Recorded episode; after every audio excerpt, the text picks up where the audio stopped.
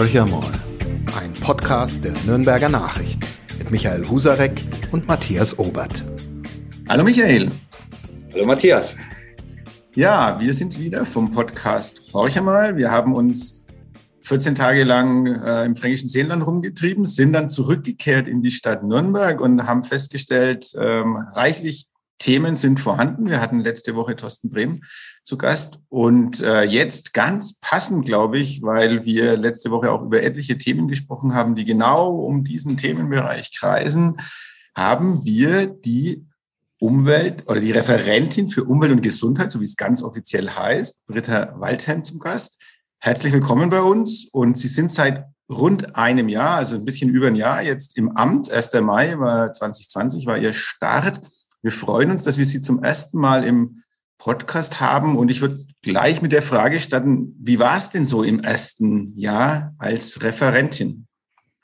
Ja, erstmal vielen Dank für die Einladung und ich freue mich sehr, dass ich da sein kann. Das erste Jahr als Referentin ist eigentlich wie ein Fingerschnipp vergangen. Also es ging wirklich sehr, sehr schnell und es ist auch komplett anders verlaufen als geplant. Aber ich glaube, da ging es nicht mir so, nur mir so, aber dadurch, dass ich ja auch den Gesundheitsbereich bei mir im Geschäftsbereich hatte, stand der natürlich ganz stark im Vordergrund. Wir haben aber auch versucht, unsere anderen wichtigen Themen natürlich voranzubringen. Ähm, das ist der Klimaschutz, Anpassung an den Klimawandel, Grün in der Stadt. Aber ich kann sagen, ähm, es war ein sehr dichtes Jahr und es ist sehr, sehr schnell vergangen. Fangen wir doch mal mit dem angenehmeren Ihrer beiden Themenblöcke an, dem Klimaschutz. Da sagen Sie, Sie haben da was vorangebracht. Es gibt einen Oberbürgermeister, Markus König, der Bäume pflanzt. Es gibt da einen Ministerpräsidenten, der die umarmt. Ist irgendwie ziemlich in Mode ähm, und trotzdem scheint, ich sage es mal vorsichtig, nicht alles zum Besten bestellt zu sein in der Stadt Nürnberg. Ähm, quasi in Sichtweite von Ihrem Domizil gibt es ein Klimacamp. Ähm, da kann man jetzt sagen, die sind durchgedreht oder man nimmt die ernst. Ich nehme sie jetzt mal ernst. Die sind da seit 300 Tagen ähm, und haben vor, noch jahrelang zu bleiben, weil diese jungen Menschen, überwiegend junge Menschen nicht nur, äh, völlig unzufrieden sind mit der Klimapolitik der Stadt Nürnberg. Das muss sie als Referentin doch bewegen. Na, natürlich bewegt es mich. Ich war erst gestern übrigens im Klimacamp auch mal wieder vor Ort. Und ich finde es auch ganz wichtig, dass wir das haben. Und ich sage auch immer, ich möchte auch, dass ihr bleibt. Ich wünsche mir natürlich, dass ihr nicht bleiben müsst, aber es ist ganz wichtig, dass wir jetzt in der Stadtverwaltung ähm, auch einen gewissen Druck da von außen haben, sage ich auch ganz offen. Ich bin ja sozusagen, habe die Seiten gewechselt. Ich war im ehrenamtlichen Stadtrat. Ich habe selber noch äh, am Anfang mitdemonstriert. Jetzt sitze ich auf dem Stuhl, der es umsetzen muss. Ähm, es ist, das ist natürlich ähm, schwierig, weil viele Rahmenbedingungen auch einfach nicht passen im Moment, muss man auch ganz klar sagen. Also was wir äh, es gibt zwar vielversprechende Bewegungen jetzt, sei es auf der europäischen Ebene mit dem Green Deal oder jetzt auch im Bund ähm, mit dem Urteil des Verfassungsgerichts, aber da ist bei den Kommunen jetzt noch nicht so viel angekommen. Also sprich, wenn wir die Klimaziele erreichen wollen, und das wollen wir, gibt es auch einen Beschluss des Stadt Nürnberger Stadtrats, müssen wir selber viel und mehr tun, aber wir brauchen auch gewisse gesetzliche Rahmenbedingungen vom Bund. Und wir brauchen auch, sage ich Ihnen ganz offen, mehr Wumms in der Stadtverwaltung. Wir brauchen mehr Power finanziell, weil wir investieren müssen. Und wir brauchen natürlich auch Leute, die es umsetzen. Das sind die Herausforderungen. Das ist doch einfach. Sie könnten doch von den Ämtern die Verkehrsstraßen planen, bauen, die Menschen abziehen und ähm, in die Umwelt umsiedeln. Also ich es ist natürlich sehr flapsig und völlig unrealistisch, ich weiß. Ähm, Komma, aber es hat ja ein bisschen was mit einer politischen Linie auch zu tun innerhalb einer Verwaltung, wie sehr ich das Thema Klimaschutz aufhänge. Jetzt gibt's, äh, ich sage es nochmal, im Wahlkampf war das von allen drei OB-Kandidaten, die aussichtsreich waren, ja ein großes Thema von der Verena Oskian, ihrer Parteifreundin, am ausgeprägtesten äh, mit einem großen Klimafonds noch. Von den anderen beiden, Thorsten Brehm und dem, der es gewonnen hat, Markus König, aber auch durchaus prononciert, Klimaschutz stand ganz oben auf der Agenda. Sie sind die einzige grüne Referentin und dürfen deshalb äh, mit der grünen Brille mal auf die Klimapolitik der Stadt Nürnberg äh, blicken. Ähm, da liegt sage ich jetzt mal, ähm, bin kein Grüner, kein Roter und kein Schwarzer, ich bin ein Journalist, da liegt einiges im Argen. Widersprechen Sie mir. Naja, ich widerspreche Ihnen überhaupt nicht, dass wir mehr tun müssen, aber wir machen natürlich auch schon ein bisschen was. Also wenn man jetzt das letzte Jahr auf das letzte Jahr zurückschaut, sind schon wegweisende Beschlüsse auch gefasst worden. Also die, der Mobilitätsbeschluss zum Beispiel, das ist ein richtig dickes Brett, was wir umsetzen müssen in den nächsten Jahren. Und der Beschluss selber, es war, glaube ich, schon ein großer Schritt für die Stadt Nürnberg. Wir haben ähm, im jetzt erst im Stadtrat und auch im Umweltausschuss ja unseren Masterplan Freiraum wieder gehabt, wo ich einen Vorschlag gemacht habe, wo ich einen Vorschlag gemacht habe, gemeinsam mit dem Kollegen Christian Vogel, dass wir 75 Millionen Euro in den nächsten Jahren da investieren wollen in die Grünflächenausstattung der Stadt Nürnberg. Also ich glaube, da haben wir uns schon auch positioniert. Ähm, man muss natürlich sagen, dass im Moment auch Corona-bedingt sich die Haushaltslage natürlich etwas gedreht hat. Das ist die Herausforderung, glaube ich, auch im Vergleich zum Kommunalwahlkampf. Das hat in der Schärfe da niemand gesehen. Wir sind auch äh, hinter den Kulissen im Moment dabei, uns anzugucken, wenn wir äh, neue Baugebiete erschließen, wenn es größere Baumaßnahmen gibt, wie können wir das Thema Grün mehr in den Fokus rücken und da auch mehr von den Investoren verlangen. Da sind wir gerade dabei. Wenn wir fertig sind, wird das auch in den Stadtrat kommen. Und wir arbeiten auch wenn in der Öffentlichkeit natürlich das Corona-Thema äh, omnipräsent war, im Hintergrund natürlich weiter. Also wir haben den Beschluss, die Stadtverwaltung soll 2035 klimaneutral sein. Da arbeiten wir hinter den Kulissen gerade dran. Wir sind gerade in der Vergabe, ähm, weil wir gesagt haben, das können wir nicht nebenbei aus On-Board-Mitteln sozusagen machen, sondern wir haben eine externe Firma, werden wir beauftragen, die nochmal ganz systematisch das auch anguckt. Wo sind äh, unsere großen Einsparpotenziale in der Stadtverwaltung.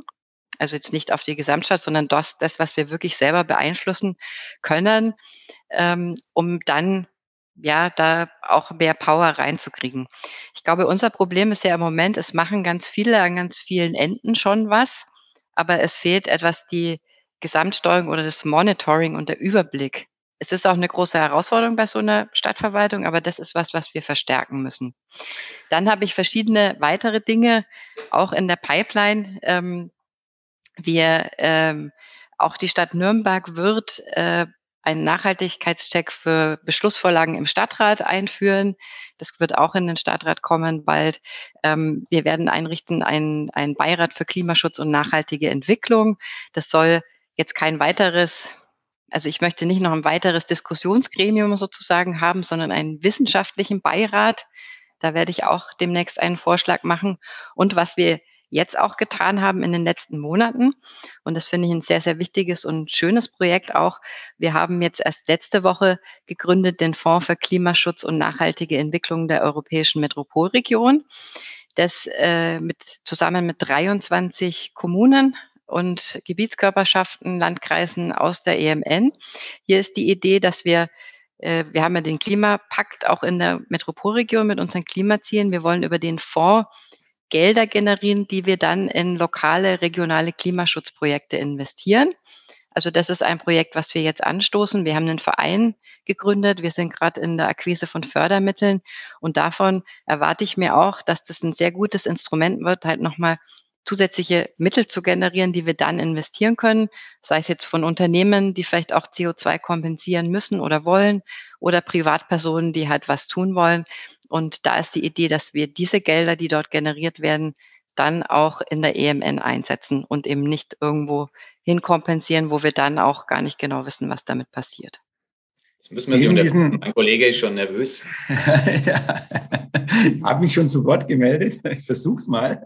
Weil neben diesen ganzen äh, positiven Dingen, die Sie gerade nennen äh, und die für Nürnberg sicherlich auch ganz, ganz wichtig sind und auch für die Region, gibt es ja ein Projekt, ähm, wo man politisch sicherlich äh, noch unterschiedlicher Meinung ist und äh, wo Sie als grüne Referentin äh, vielleicht auch Ihre Probleme haben, den Frankenschnellweg. Ähm, da gibt es ja eine sozusagen große Koalition, die sagt, okay, wir, wir wollen das haben. Und wie positionieren Sie sich da? Also bei all den schönen Dingen, die gerade genannt wurden, muss es Ihnen doch eigentlich die Zornesröte bei dem Projekt in das Gesicht treiben. Ja, also die einfache Antwort wäre jetzt, der Frankenschnellweg gehört nicht zu meinem Geschäftsbereich, aber so will ich mich jetzt natürlich auch nicht aus der Affäre ziehen. Ich glaube, es ist schon wichtig, dass wir die, die, das Projekt Verkehrswende in der Stadt ernst nehmen, auf jeden Fall. Aber es ist ja Fakt, dass es einen gültigen Stadtratsbeschluss gibt, tatsächlich im Moment. Und insofern ist das ein, ein Thema, was politisch gelöst werden muss. Im Moment jetzt als Verwaltung haben wir den Auftrag, das so umzusetzen. Ähm, ich sehe natürlich, dass sich da jetzt auch aus von Fridays for Future, vom Bündnis Nürnberg for Future nochmal eine neue Generation ähm, auch an Akteurinnen und Akteuren bildet, die sagt, stell das doch mal in Frage. Und jetzt spreche ich mal ganz persönlich nochmal diesen Aspekt, den, den, äh, das nochmal als Stadtraum auch zu betrachten in dieser zentralen Lage. Den Gedanken finde ich sehr gut. Aber klar, im Moment gibt es den Stadtratsbeschluss weiterhin und da, den setzen wir natürlich als Verwaltung auch um. Das finde ich sehr spannend. Sie haben jetzt dreimal im Moment gesagt, vielleicht auch viermal. Ähm, da werde ich ziemlich hellhörig, weil das eine neue Nuance ist. Es könnte einen anderen Stadtratsbeschluss geben, der den alten hinfällig macht, sage ich mal so. Mal schauen, wie denn reagiert wird. Ist spannend. Ein anderes Thema, ähm, um diesen Klimablock vielleicht abzuschließen. Da interessiert mich Ihre Meinung auch. Äh, Nürnberg hat unter anderem mit den Stimmen der Grünen im Stadtrat beschlossen, sich für die Landesgartenschau 2030 zu bewerben, die im Wesentlichen im Burggraben stattfinden soll. Da haben wir vergangene Woche von Thorsten Brehm, Fraktionsvorsitzender der SPD, einige für mich gut nachvollziehbare Gegenargumente gehört. Ich fasse ihn mal in einem Satz unbotmäßig zusammen. Er hat gesagt, ja, eigentlich wäre es doch besser, wir investieren die Kohle im Stadtgebiet, da liegt so viel im Algen, was die Grünanlagen anbelangt, ähm, dass das doch wichtiger wäre, als eine kleine Schaufläche mit einem Kassenhäuschen zu versehen. Sie sind Umweltreferentin. Ähm, Sie werden mir, glaube ich, auch nicht widersprechen, dass die Grünanlagen in der Stadt Nürnberg jetzt kein Aushängeschild dieser Kommune sind, dass es da tatsächlich Luft nach oben gibt. Äh, sind Sie für oder sind Sie gegen diese Landesgartenschau in Burggraben? Also ich, das bin ja auch so öffentlich aufgetreten, dass ich diese Landesgartenschau als Chance sehe unter, unter einer bestimmten Bedingung. Und ich glaube aber auch, dass das ähm, die Linie auch der Stadt ist, mit der wir reingehen wollen. Und zwar, dass wir das nicht als Landesgartenschau sehen, wie wir es jetzt kennen. Also sie gehen irgendwo auf irgendein Gelände, da gibt es dann schöne Blumenregolen und da stehen Tulpen und so weiter. Ähm, das würde ich nicht für gut befinden, aber ich glaube, so wie wir es jetzt aufsetzen wollen, dass es schon eine Chance ist, dieses Thema Grün auch nochmal voranzubringen und vielleicht auch das, was wir dann dass wir doch mal einen Push kriegen, gerade für die Themen äh, Freiraumentwicklung und Grünentwicklung über dieses Instrument und dass Nürnberg da auch was schaffen kann, was vielleicht sogar Vorbild sein kann für andere Städte. Wichtig ist, dass wir, ähm, das stimmt, also der Stadtgraben soll der Nukleus sein dieser Gartenschau. Wir haben ja gesagt, es soll eine urbane Gartenschau sein. Das ist, glaube ich, auch eine Besonderheit, dass äh, das mitten in der Stadt ist. Aber wir wollen ja auch als Satelliten ähm, Stadtteilplätze ähm, auch mitsehen und die auch mitentwickeln. Also die Vorstellung, die ich habe, ist, dass diese Gartenschau so ein bisschen ein, ein Katalysator sein kann für das, was wir eh schon machen im Rahmen unseres Masterplans Freiraum. Und ich glaube, wenn wir schaffen, das nochmal zu bündeln und exemplarisch auch zu zeigen, wie gehen wir mit dem Thema Klimawandel um, mit dem Thema Klimaanpassung. Also das ist ja die erste große Krise. Und auch die zweite große Krise, das wird, ist im Moment nicht so im, im Fokus, aber ist mir auch sehr wichtig, nämlich das Artensterben. Das heißt, wenn wir unsere Flächen auch in puncto Biodiversität ähm, da ganz genau angucken und eben nicht den Standard der Landesgartenschau machen, dann ähm, finde ich, kann das was sehr Gutes werden. Und deswegen habe ich den Vorschlag auch unterstützt. Auch wenn, ich gebe es ganz offen zu, ganz am Anfang war auch ich skeptisch. Ich habe mich dann aber sehr intensiv damit auseinandergesetzt und jetzt glaube ich wirklich, dass es eine Chance sein kann, auch für die Stadt Nürnberg. Prima, dann können wir, glaube ich, switchen zu dem Thema, das Sie eigentlich am Anfang, ich sage das mal so, ich glaube, Sie wollen da gar nicht so groß anderer Meinung sein, eher so nebenbei mit auf dem Ticket hatten, die Gesundheit. Also Sie sind ja eigentlich als Umweltreferentin angetreten und ist ja nichts Verwerfliches. Aber irgendwie war dann doch im letzten Jahr äh, der Gesundheitsaspekt, der Ihr Referat äh, ja ähm, mit beinhaltet, äh, der ganz dominante. Corona ähm, war es geschuldet und ähm, nimmt ja irgendwie auch kein Ende. Fangen wir mal vielleicht chronologisch an. Ähm, Sie waren beileibe nicht das einzige ähm, Gesundheitsamt, das in Verruf kam, aber Nürnberg war dann doch ganz dick und ganz vorne dabei, wenn es um Langsamkeit, um äh, Bürokratie, um Nicht-Digitalisierung ging. Ähm, wie sehen Sie das rückblickend? Also wo waren die Versäumnisse? Warum lief das alles so schlecht? Und äh, warum hat es in Nürnberg ausgerechnet so richtig gehakt? Von statistischen Pannen mal, ich will jetzt nicht alles äh, referieren, Sie kennen das besser als wir, Frau Waltem, aber es gab ja viel Grund, äh, fundiert Kritik an der Arbeit der Nürnberger Gesundheitsbehörde zu üben. Sie sind die oberste Chefin. Erklären Sie uns, warum das so war. Also ein wenig revidieren möchte ich das Bild schon, dass die Zustände in Nürnberg ganz besonders schlimm waren. Es ist ja auch ähm, sagen, statistisch belegt äh, mittlerweile durch eine Recherche der, der Kollegen vom Bayerischen Rundfunk. Die haben sich tatsächlich immer angeguckt, wie war denn die Melde ähm, der, Deu der, der Gesundheitsämter in der Bundesrepublik Deutschland. Und da sind wir tatsächlich nicht besonders auffällig. Da liegen wir genau in der Mitte im Median und sind übrigens sogar besser als unsere Landeshauptstadt. Also insofern muss man das schon ein bisschen auch revidieren, dass die Stadt Nürnberg da sozusagen outstanding war, dass bei uns alles ähm, besonders schlecht gelaufen ist. Wir haben natürlich eine große Herausforderung dadurch, dass wir eine Großstadt sind. Deswegen kann man uns ähm, auch nicht immer eins zu eins zu den Landkreisen zum Beispiel im Umfeld ja, vergleichen, allein was die Fallzahlen angeht. Aber wenn wir mal zurückblicken, Sie haben ja gesagt, chronologisch, wie haben wir denn angefangen? Ähm, das Nürnberger Gesundheitsamt war genauso wie andere Gesundheitsämter tatsächlich nicht äh, auf diese Pandemie vorbereitet. Wir kämpfen bis heute mit schlecht gemachter Digitalisierung bei uns.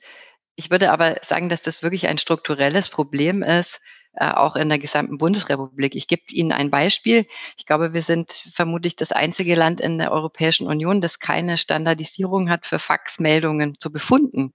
Das heißt, das eine Labor schickt Ihnen, da steht dann Corona positiv, beim anderen steht Covid äh, plus. Das heißt, das muss man dann immer alles nochmal, äh, muss sich nochmal ein Mensch äh, ansehen. Also da liegt ganz viel im Argen. Aber schauen wir zurück, wie sind wir gestartet? Wir hatten am Anfang ja erstmal relativ wenige Fälle und dann gab es eigentlich nur eine Excel-Liste, die bereitgestellt wurde. Und das Gesundheitsamt hat dann sehr schnell erkannt, dass das gar nicht geht. Und wir haben ja dann unsere eigene Datenbank auch aufgebaut äh, mit Hilfe der TH Nürnberg und seitdem haben wir da auch eine Kooperation mit denen. Was dann, und da gebe ich Ihnen recht, im, im Herbst der Fall war, wo wir auch diesen sehr starken Anstieg der Fallzahlen hatten in Nürnberg, dass dieses System, was wir hatten, ähm, das ist einfach gesprengt worden durch den exponentiellen Anstieg der Fallzahlen. Und das Gesundheitsamt hat dann sein ganzes System umgestellt, nämlich von, man kann es ganz gut vergleichen, vielleicht mit äh, ähm, mit, mit einer Fabrik oder mit einer Produktion von einer Manufaktur. Das heißt, wir hatten da verschiedene Teams, die die Fälle bearbeitet haben, auf ein Fließbandprinzip. Das heißt, wir haben jetzt ein System, wo es verschiedene Teams gibt für verschiedene Arbeitsprozesse. Und äh, das haben wir ganz neu aufgegliedert zusammen mit der TH. Ähm, klar gab es da Probleme. Ähm, wir haben aber ständig natürlich probiert, auch dieses System anzupassen und machen das bis heute. Und ich glaube, in puncto Digitalisierung ähm, sind wir wirklich, also das, das muss ich wirklich ein bisschen äh, revidieren, dass da Nürnberg so weit hinten dran ist. Also wir sind auch in Forschungsprojekten mit dem Forschungszentrum Jülich, mit dem Fraunhofer und so weiter, wo tatsächlich unser System, was wir integriert haben, auch angesehen wird ähm, als Vorbild vielleicht auch für SORMAS.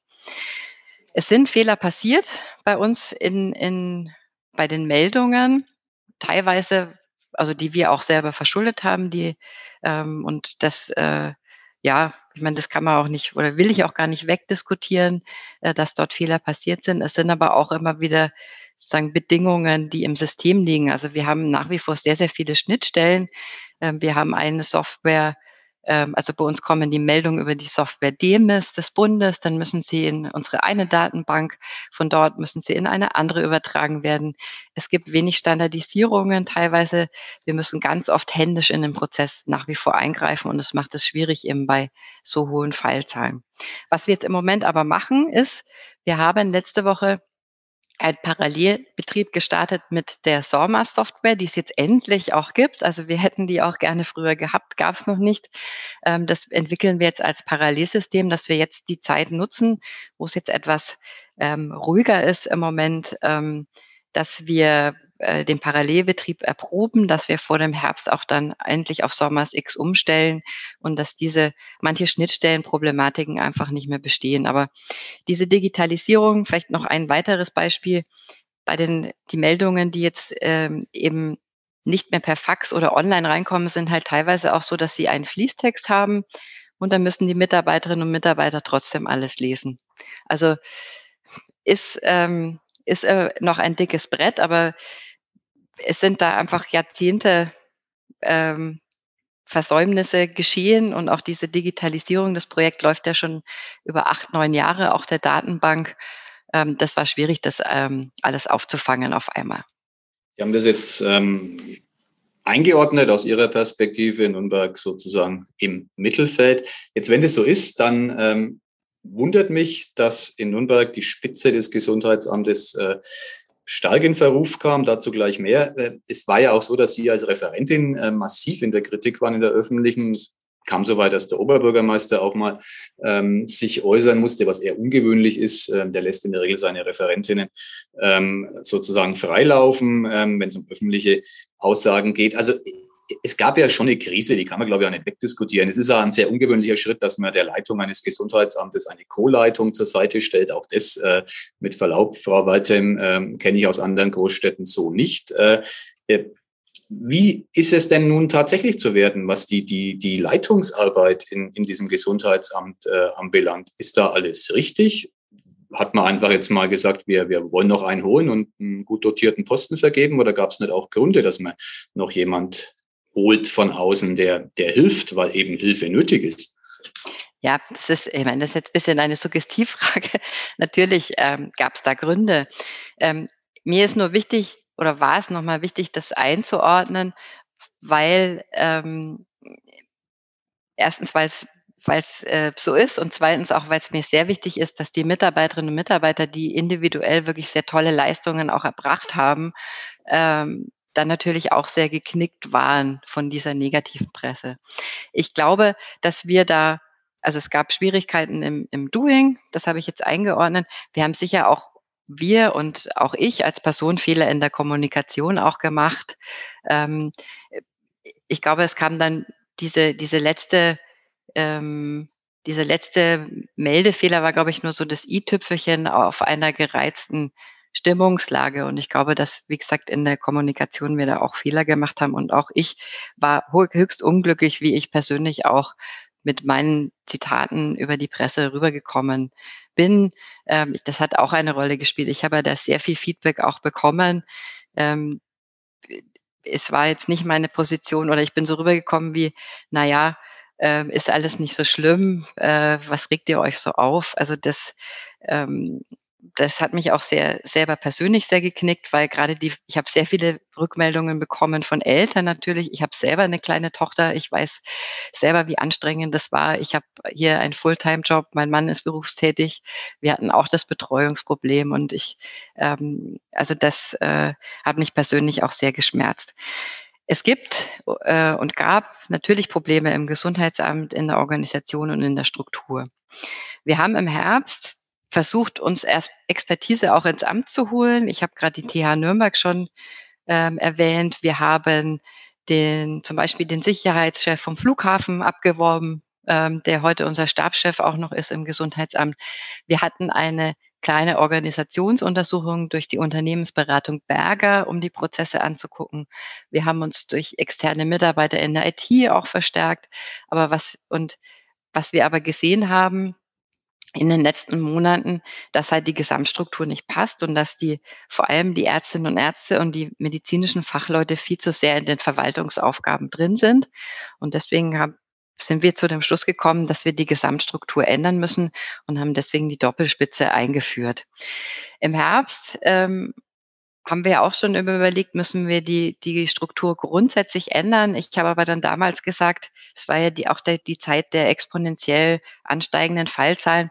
Wir können jetzt nicht an sozusagen an den Grundfesten des Amtes rütteln in der Phase. Wir ziehen jetzt äh, nochmal Unterstützung rein. Wir haben auch tolle Leute im Gesundheitsamt, das ist mir wirklich auch sehr wichtig äh, zu sagen. Aber jetzt ähm, auch nach der Akutphase hat sich es einfach nochmal gezeigt, dass wir sagen, die ganz normale Verwaltungsseite im Gesundheitsamt stärken müssen.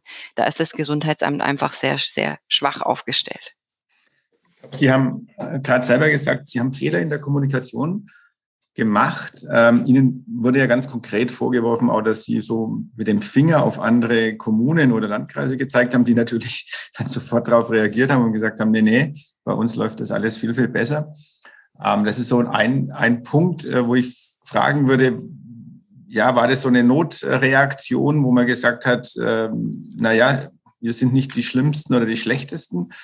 Ähm, und wie würde man das heute besser machen können? Und jetzt die gleiche Frage gilt eigentlich auch für eine zweite Aussage. Sie haben, wenn ich es richtig gelesen habe, auch gesagt, Ihnen ging es ein bisschen darum, dass bestimmte Stadtviertel nicht stigmatisiert werden. Also da ging es darum, ähm, in, welchen Bereichen, also warum hat Nürnberg nicht auch eine Liste wie andere Städte auch, wo man sieht, in welchen Stadtteilen oder Stadtvierteln die Zahl der äh, Erkrankten abgebildet wird. Wissen Sie das mhm. heute, wenn Sie, wenn wir jetzt mal äh, Pessimisten sind und sagen, im Herbst kommt die vierte Welle, ähm, wie würden Sie es dann anpacken? Welche Aussagen können wir dann von Ihnen erwarten? Also es waren jetzt ja zwei Fragen. Das das erste war mal, war die Aussage zu anderen Gesundheitsämtern. Es war, glaube ich, ein Versuch, das einzuordnen. Ähm, aber ich bin ehrlich gesagt auch davon ausgegangen, es gibt ja immer wieder oder es gab und gibt immer wieder Probleme, die auch mit dem es, also mit den Meldungen vom Bund zu tun haben oder mit dem RKI oder mit dem LGL. Das haben wir alles auch hunderttausendmal, ja auch Sie durchgespielt und versucht, Ihren Leserinnen und Lesern und Hörerinnen und Hörern auch zu vermitteln, ähm, weil es ja auch relativ komplex ist. In der konkreten Situation was, oder kann ich Ihnen klipp und klar sagen, so eine Pressemitteilung würde ich nie und nimmer, würde ich nie mehr machen. Ähm, die, ich wollte nicht mit dem Finger auf andere zeigen. Ich bin davon ausgegangen, so wie ich die Information auch hatte, dass das ein allgemeines Problem ist, das auch bei anderen besteht. Ähm, ja, ich glaube, das kann man ganz kurz sagen. Mache ich nicht mehr. Ich habe auch direkt übrigens, als ich das erfahren habe, dass das anscheinend nicht so gesichert ist, ähm, alle angerufen. Also ich habe das, das dem Gesundheitsamt gesagt, ihr müsst sofort bei den anderen Gesundheitsämtern anrufen. Ich habe persönlich die betroffenen Landräte und Bürgermeister angerufen und mich sofort entschuldigt, ähm, dass wir da eine Information in die Welt gesetzt haben, die nicht stimmt. Und das war auf jeden Fall ein ganz klarer Fehler, dass ich auch diese, die, Pressemitteilung ist ja auch natürlich nebenbei, wie es immer ist, äh, an solchen ganz stressigen Tagen ist, aber auch über meinen Schreibtisch gelaufen. Ähm, das würde ich nicht mehr machen. Also äh, es, ja, bringt auch keinem was, mit dem Finger auf, ein, auf andere zu zeigen. Wir müssen schauen, dass unser eigener Laden passt. Nur eben manchmal die Einordnung müssen wir schon oder sei erlaubt, wenn es allgemeine Probleme gibt mit einer Software, die zum Beispiel vom Bund kommt, dass man das einordnet. Aber das ist auf jeden Fall schiefgelaufen.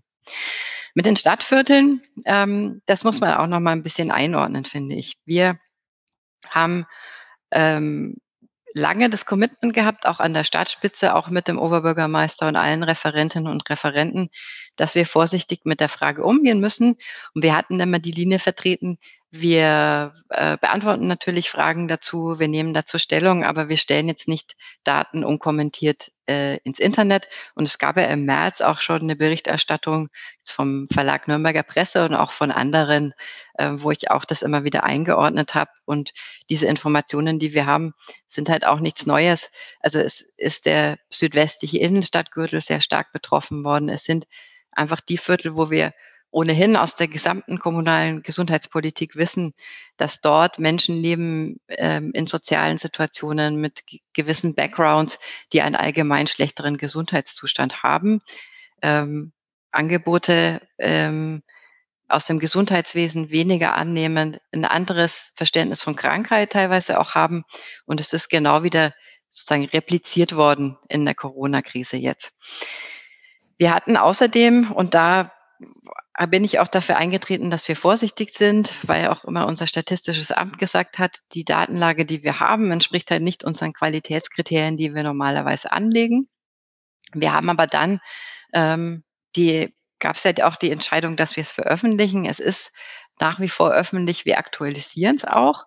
Und ich bin schon auch der Meinung, dass es jetzt in der jetzigen Phase diese Stadtvierteldaten wichtiger geworden sind, dass erstens das öffentliche Interesse größer geworden ist und es auch insofern wichtiger ist, weil wir jetzt ja auch Maßnahmen treffen können. Also erinnern wir, äh, erinnern wir uns mal zurück an die Welle im Winter. Dort war das Infektionsgeschehen immer sehr, sehr stark geprägt von Einrichtungen, vor allem von Senioren und Pflegeheimen. Und damals war es so, dass dann die Stadtteildaten relativ wenig Aussagekraft hatten, weil die eben dann auch äh, von, von Senioren- und Pflegeheimen in Anführungszeichen verfälscht wurden. Und das waren die Einrichtungen, auf denen wir das Augenmerk ähm, hatten, aus gutem Grund. Und das waren ja auch die, die wir als erstes äh, mit den Impfungen ähm, im Fokus hatten. Und das sieht man sehr schön ja auch an unseren Zahlen jetzt, dass das Impfen wirklich wirkt. Deswegen auch nochmal der Appell äh, jetzt an alle, die vielleicht jetzt zuhören, wirklich die, jetzt haben wir ganz viel Impfstoff bekommen, wirklich das auch wahrzunehmen. Es ist, hat eine Verschiebung gegeben, dann im Frühjahr und in der dritten Welle auf die jüngeren Altersgruppen und damit und hat die, das nochmal einen anderen Fokus bekommen. Und jetzt können wir auch, wo wir Impfstoff haben, gezielte Maßnahmen machen. Machen wir auch. Ähm, wir haben zum Beispiel am Samstag eine große Aktion bei uns im Impfzentrum in der Messe.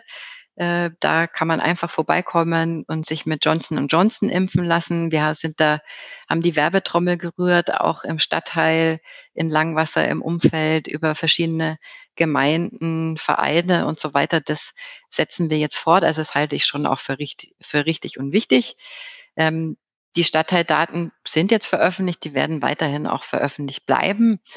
Ich glaube, die zeigen nochmal ein großes Learning jetzt auch aus äh, der Corona-Krise, nämlich dass das, was wir vorher schon wussten, dass wir unterschiedliche Lebenschancen haben, unterschiedliche Lebenserwartungen in verschiedenen Stadtteilen, äh, unterschiedliche ähm, Vorerkrankungen, die dann wieder das Risiko für schwere Verläufe von nicht nur Covid-19, aber zum Beispiel auch Grippe und anderen Krankheiten ähm, erhöhen, dass das die Themen sind, die wir in Zukunft auch noch stärker angehen müssen und deswegen auch den Bereich stadtteilbezogene Gesundheitsprävention ausbauen müssen in den nächsten ja. Jahren.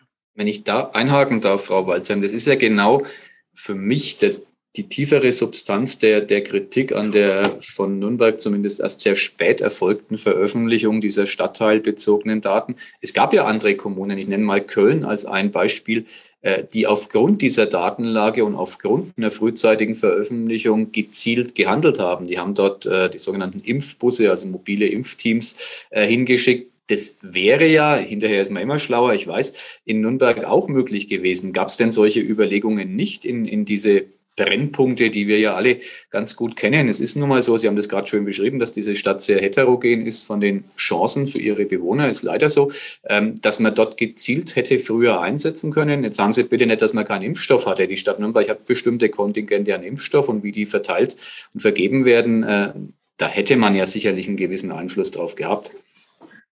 Also wir haben jetzt, um das Beispiel Köln anzusprechen, das ist natürlich das Paradebeispiel, die das auch mit einem sehr großen Forschungsprojekt ja, ich glaube, von der Fraunhofer Gesellschaft ähm, begleitet haben und auch eine sehr, sehr gute äh, gesicherte Datenlage ähm, dann hatten. Andere Städte, muss man auch sagen, äh, zum Beispiel auch die Stadt München, äh, veröffentlichen solche Daten bis heute nicht. Also es ist ein heterogenes Bild.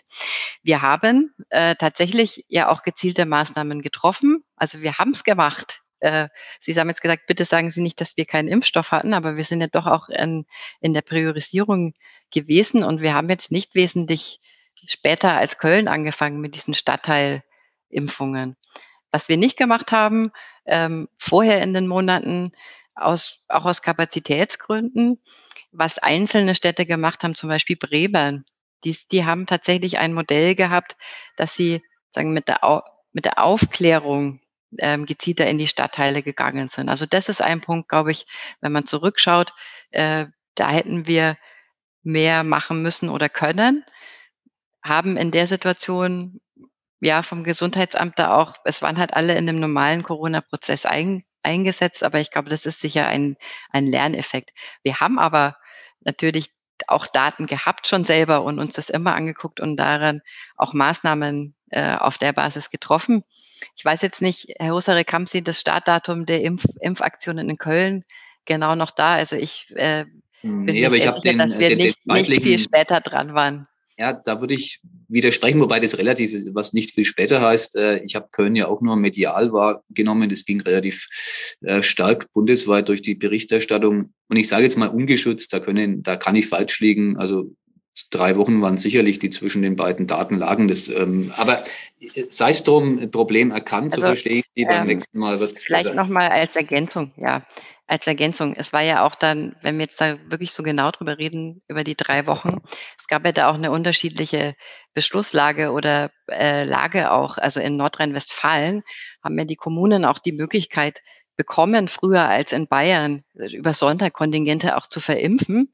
Genau. Das hatten wir auch in Bayern am Anfang nicht. Und da hat, haben wir uns sehr, sehr für eingesetzt, dass wir dann auch ähm, sagen, die Erlaubnis bekommen haben, dass wir von der Impfprio abweichen dürfen und auch in den Stadtteilen ähm, äh, sozusagen Impfstoff einsetzen können. Und wir haben uns nochmal dafür eingesetzt, auch der Oberbürgermeister ganz stark, dass wir nochmal ein Sonderkontingent von diesen 1000 ähm, Dosen Johnson Johnson bekommen haben. Weil unser Dilemma in Nürnberg war, glaube ich, die ganze Zeit, dass wir, ähm, wir hatten relativ hohe Fallzahlen, aber wir waren nicht bei den sozusagen ganz äh, Top-Hotspots in Bayern auch dabei. Und Sie sehen es ja bei Kommunen wie zum Beispiel Tirschenreuth, die wirklich ganz, ganz oben waren, die jetzt äh, Inzidenz von null mehr oder weniger haben. Da hat man sehr schön gesehen, dass dieses Impfen auch geholfen hat. Nur die haben auch viel früher als wir Sonderkontingente zur Verfügung gestellt bekommen. Und wir waren immer so, das ist ein bisschen ein schiefes Bild, vielleicht, aber ich bringe es jetzt trotzdem mal. Jetzt ist ja gerade die Tour de France. Ähm, wie gesagt, etwas schiefes Bild nicht ganz ernst nehmen vielleicht, aber wir waren nicht im, im Topfeld dabei, aber wir waren in der Verfolgergruppe. Und dadurch waren wir bei den Maßnahmen oft auch so an der Schwelle, hat man ja auch gesehen. Aber wir haben jetzt nicht von Maßnahmen wie äh, Sonderkontingenten bei Impfstoffen profitiert. Das war etwas unser Dilemma auch. Also man merkt bei dem Thema, man kann es wirklich äh, sozusagen bis ins letzte Detail, bis zur Tour de France kommen wir da sogar in der Analyse. Ähm, ja, wir haben ähm, sehr, sehr viel jetzt über ja, dieses, ja, ihre, ihr sozusagen Vielleicht, wo Sie gestattet sind, hätten Sie es vielleicht selber gesagt, Ihre, Ihre Ihr zweiter Referatsbereich, nämlich die Gesundheit geredet. Äh, Sie haben es ja selber ausgeführt, dass das ähm, sich durch die Corona-Krise ganz schnell gewandelt hat. Hätten Sie sich das, ich frage mal andersrum, wenn Sie das gewusst hätten, als Sie damals, Sie waren ja stellvertretende Fraktionsvorsitzende bei den Grünen ähm, in der Periode, bevor Sie jetzt Referentin geworden sind und waren dort ja schon für die Bereiche Umwelt auch zuständig. Wenn Sie das gewusst hätten, was ab 1. Mai 2020 auf Sie zukommt, ähm, würden Sie nochmal die Entscheidung treffen, dass Sie sagen, Sie wollen Referentin bei der Stadt Nürnberg werden? Also ich habe äh, lustigerweise mich erst jetzt, wir waren ähm, erst unterhalten mit meinen beiden neuen Kolleginnen noch, mit der Frau Ries und der Frau Trinkel ähm, neulich und wir haben eigentlich alle gesagt, zum Glück wussten wir nicht, was auf uns zukommt. Ähm, ich habe auch ehrlich gesagt, als ich das Amt übernommen habe von Peter Pluschke, das war ja gerade oder war ja nach der ersten Welle und haben wir Übergabegespräch auch gemacht und dann ähm, ja, habe ich so gesagt, ja, Peter, ist ja gut, dass du noch da warst jetzt bei der Corona-Welle und jetzt äh, jetzt kann ich wieder loslegen mit den Themen, für die ich eigentlich auch äh, angetreten bin. Das war natürlich ein totaler Trugschluss. Also die Frage stellt sich nicht. Ähm, es war, habe ich ja gesagt, ein sehr, sehr dichtes Jahr und auch ein sehr anstrengendes Jahr, jetzt nicht nur für mich, sondern für die gesamte Stadtverwaltung. Und äh, es stimmt, ich bin als Umweltpolitikerin gestartet, aber ich hoffe auch, dass Sie das jetzt an meinen Antworten auch gesehen haben, die sehr ausführlich waren und ähm, dass ich auch eine Leidenschaft entwickelt habe für dieses Gesundheitsthema. Und das Gesundheitsamt liegt mir auch am Herzen. Und ich es ist ein wichtiges Zukunftsthema für die Stadt. Deswegen, ähm, ja, manchmal ist es gut, wenn man es nicht weiß, aber ich stelle mir diese Frage nicht. Zum Glück habe ich gar keine Zeit für. Dann muss mein Kollege die letzte Frage stellen. Genau, weil das äh, eigentlich ist das entscheidende Wort ja auch schon gefallen. Äh, das nennt sich Leidenschaft ähm, und die Leidenschaft, die Sie einerseits für Ihre beiden Bereiche mitbringen. Äh, die bringt der Chefredakteur der Nürnberger Nachrichten und äh, in gewisser Weise auch ich für einen Fußballverein dieser Stadt ähm, mit. Und ähm, deshalb kommt ein Gast oder eine Gästin, nein, Gästin darf ich nicht sagen, habe ich letztes Mal irgendwo gelesen, dass, äh, obwohl es das Wort gibt, ähm, also Gästin gibt es, aber äh, man soll es nicht verwenden, fand ich jetzt aber das ist seltsam, egal. Äh, ganz anderes Thema, also es geht um einen Fußballverein, der in dieser Stadt eine gewisse Rolle spielt und der auch mit dem Begriff Leidenschaft irgendwo verbunden ist. leiden Sie mit dem ersten FC Nürnberg, Frau Waldhelm? Ähm, man ist ja, glaube ich, in Nürnberg qua Geburt mit dem Verein verbunden. ähm, so geht es mir auch, auch wenn ich, also ich äh, ganz offen zugebe, dass ich natürlich jetzt äh, sehr, sehr eingespannt bin und da auch nicht so viel Zeit habe, äh, mitzuleiden, aber natürlich tue ich das. Also ich bin auch mit dem Club aufgewachsen. Ich hatte auch mal als Kind hatte ich sogar meine Fankutte. Ich bin mit meinem Vater, der hatte eine Dauerkarte, immer rausgegangen. Und insofern ähm, ja, bin ich da schon mit dabei. Und aber das Leiden gehört doch irgendwie zum Programm beim Clubfan. Also insofern, man erträgt es einfach. Ich, ich, sage jetzt nicht, dass wir heute über Analogien von Clubfantum und Gesundheitsamt gesprochen haben, aber wir sind trotzdem am Ende dieses Podcasts und war sehr, sehr kurzweilig. Danke, Frau Walter, dass Sie sich den Fragen gestellt haben. Finde ich tatsächlich sehr ehrenwert und ähm, glaube auch, dass Sie einen Teil zur Aufklärung beitragen konnten. Vielen Dank, dass Sie unser Gast bei Heucher mal waren. Sehr gerne. Ich danke Ihnen. Und dann sagen wir Tschüss bis nächste Woche an unsere Hörer. Mehr bei uns im Netz auf nordbayern.de.